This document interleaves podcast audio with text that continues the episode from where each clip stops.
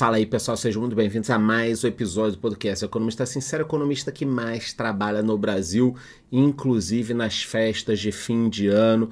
Para quem está escutando no Spotify, temos imagem também com transmissão para TikTok, Orkut, YouTube e todas as demais plataformas. O episódio de hoje está imperdível porque falaremos sobre o último boletim Focus 2023, o último boletim com as projeções para a economia brasileira o mercado reduziu a previsão para a inflação e para a Selic em 2024. Nós vamos entender o porquê, mas são ótimas notícias. Conforme eu disse, o episódio hoje está demais. Mas antes de continuar, eu te peço que me diga aqui embaixo o seguinte: você está animado com a economia brasileira para 2024? Já me diga aí embaixo. Pois é, galera. Nessa terça-feira saiu o último boletim Focus 2023 com as projeções para a economia brasileira. Para quem não sabe, sai toda semana. O mercado diz lá as previsões. Normalmente a galera erra tudo. E você deve estar pensando, poxa, Alonso, o pessoal erra. Por que, que você está falando aqui? Porque meu trabalho como economista. E aí eu tenho que fazer. Imagina os jogadores do Vasco, só porque eles perdem quase todos os jogos, eles não vão jogar, vão jogar e perdem. Os economistas costumam errar. Mas toda semana eles vão fazendo previsões, vão se encaixando pelo menos a gente entende a tendência, tá? Não deixe de prestar atenção nas previsões. É uma ignorância. Ah, os caras sempre erram com a distância. Tudo bem, mas quando vai se aproximando, a gente vai acertando. Quando chega na data, a gente acerta perfeitamente. Mas vamos lá. Segundo as expectativas dos especialistas, a inflação oficial do Brasil terminará esse ano em 4,46, o menor nível desde 2019, efeito do fim da inflação, da queda do petróleo, tudo isso. A última vez que nós vimos uma inflação anual parecida foi em 2020, quando encerrou em 4,52. Além disso, 2020 também foi o último ano que a inflação ficou dentro da meta buscada pelo Banco Central. Para quem não lembra, 2021, por culpa da pandemia, o IPCA ficou em 10,06 em 2022 em 5,79. Então 2021 foi foda. Ficou em 10,06 e aí o governo teve que subir muito o juro. A gente saiu daquela Selic lá de 2 para cima de 10. E aí o mercado panicou, as bolsas caíram, os fundos caíram e nós tivemos excelentes oportunidades. Quem não investiu nada em 2022, 2023 está extremamente arrependido. Para os analistas, em 2023 a inflação voltará a ficar dentro da meta, que é de 4,75. O próprio Banco Central já declarou que há somente 17% de chances de descumprimento da meta para esse ano, vai cumprir, né? Além disso, o IPCA mensal de dezembro também deverá ser o menor em quase cinco anos. O governo está ajudando, reduzindo diesel e tal. Então, provavelmente a meta vai ser batida. Já para o ano que vem, a estimativa de inflação caiu de 3,93 para 3,91. Então, nós vemos uma queda da expectativa de inflação que pode levar ao Banco Central de repente acelerar a queda do juro. Não sei se vale a pena. Ah, mas isso é uma certeza? Não, meu filho. Vamos imaginar aqui um cenário horrível, tá? Que a guerra no Oriente Médio acabe se expandindo ali para Irã, Arábia Saudita, o preço do petróleo vai para 150 dólares, gasolina aqui 15 reais. Aí a inflação vai disparar. Então tem coisas que a gente controla, tem coisas que a gente não controla. Ah, Charlão, quanto será a inflação no que vem? Eu acho que uns 4, 3,50. E se tiver uma guerra? Aí é outra história, pô. Você tem que olhar. Se as coisas continuarem iguais, vai ser tanto. Se tiver um problema, aí vai ser tanto. E aí você posiciona os seus investimentos para que eles consigam aguentar qualquer cenário.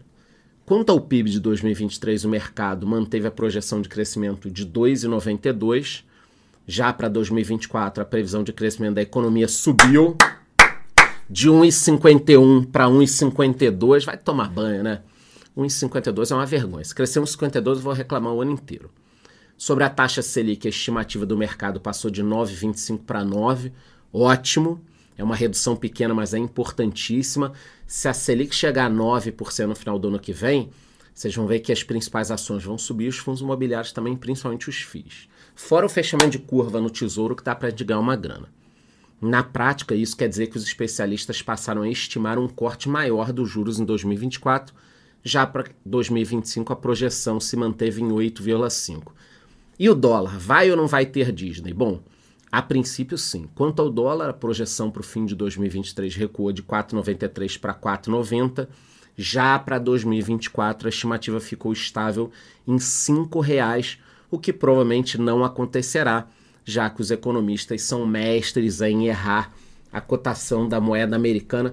Você sabe descobrir quando um cara é um economista ou não, pergunta para ele no início do ano, aí, qual a previsão do dólar? Aí no final do ano você vai ver, o dólar vai estar outro, você fala, pô, aquele cara era um economista. Mas eu já expliquei para vocês aqui umas duas vezes nesse episódio por que, que você faz uma previsão ela não se concretiza.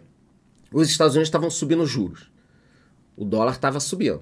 Aí eles falaram, ó, vamos parar de subir o juro, vamos derrubar. Aí o dólar está caindo. Ah, é por isso? É por isso. Tem um pouquinho da economia brasileira também, que está com superávit, está exportando mais e tal. Mas se os americanos resolvessem agora colocar o juro em 7, com certeza o dólar subiria muito. Então, previsão de dólar é muito complicado. Bom, falei tudo positivo, né? Então, inflação menor, dólar menor, Selic menor, porra, tudo bonito. Mas como nem tudo são flores, o Boletim Focus mostrou também que o mercado financeiro prevê um aumento da dívida do setor público para o ano que vem. Então a dívida do governo vai subir, o que é péssimo. O valor que é referente ao percentual da dívida pública em relação ao PIB do Brasil passou de 63,9 há algumas semanas para 64,5 no último relatório, um aumento preocupante.